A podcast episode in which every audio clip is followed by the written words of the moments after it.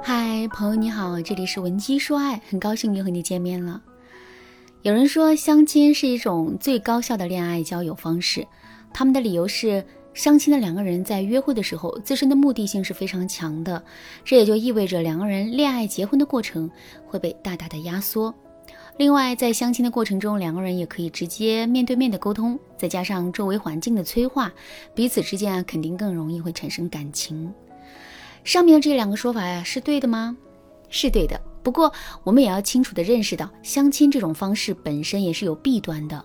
这其中啊最大的弊端就是，男人在相亲的时候，自身的目的性肯定是非常强的。所以为了追求效率，或者是保证自己更高效率的获得爱情，男人往往会在同一个时间段呢一对多的进行集中的相亲。这也就意味着我们在这段感情里的竞争压力会变得空前巨大。这不，就在昨天，我还收到了粉丝小敏的求助信。小敏在求助信里对我说：“老师您好，我叫小敏，今年二十六岁，是一名会计。一周前，我通过相亲认识了一个男生，他长得高高大大的，很帅气，所以刚见面的时候，我就被他深深的吸引了。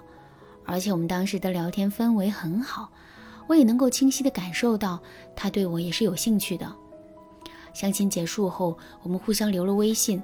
在最开始的时候，他在微信上跟我互动也挺积极的。可不知道为什么，聊了几天之后，他对我的态度就突然变得冷淡了。具体的表现就是，他变得再也不主动给我发消息了。即使我主动发消息给他，他对我的回复也很冷淡，甚至有的时候都不回复。老师，您说这到底是怎么回事啊？看完了小敏的求助信之后，我的心里啊立刻就有了判断：为什么男人对小敏的态度会来了一个一百八十度的大转弯呢？其实啊，这就是因为男人的相亲模式是一对多的。在最开始的时候，他觉得小敏的条件还不错，完全可以作为伴侣的发展对象，所以他对小敏的态度才会如此殷勤和热情的。可是跟小敏相亲完之后呢，男人又遇到了另一个更吸引他的女生。这就意味着小敏成了那个可以被舍弃的目标。既然已经决定要舍弃小敏了，那么男人对小敏的态度肯定就不会那么热情了。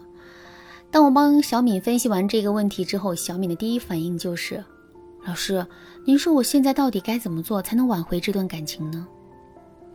听到“挽回”这两个字之后，我不禁在心里叹了一口气。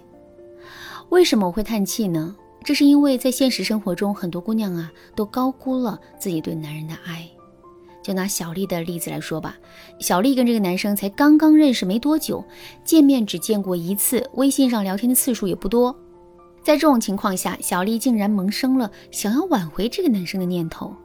为什么会这样呢？是因为小丽真的很爱这个男生吗？其实这还真谈不上。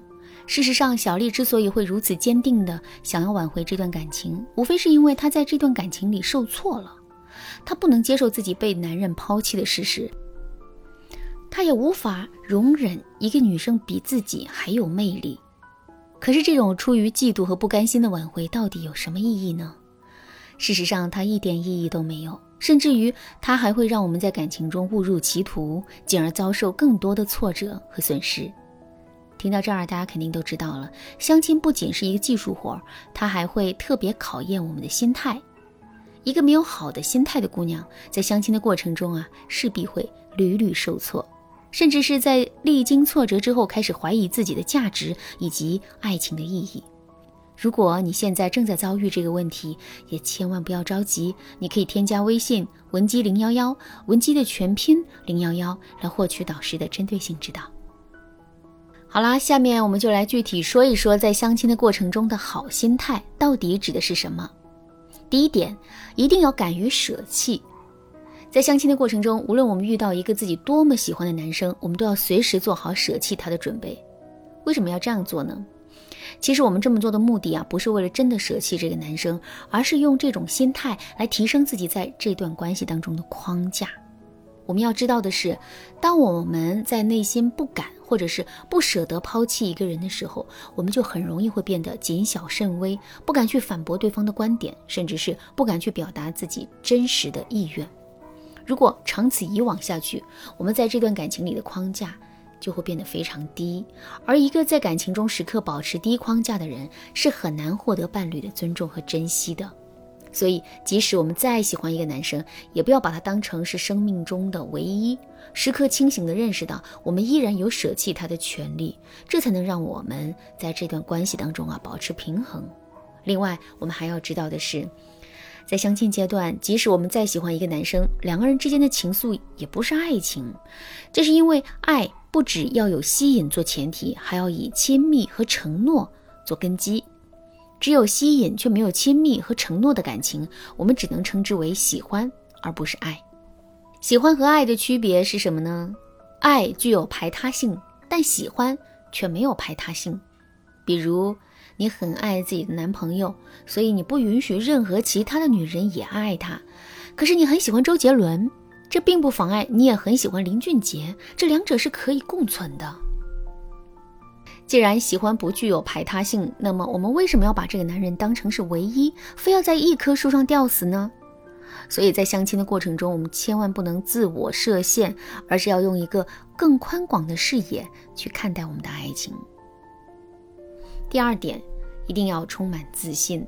遇到一个自己很喜欢的男生之后，很多姑娘都不敢轻易的舍弃这段感情。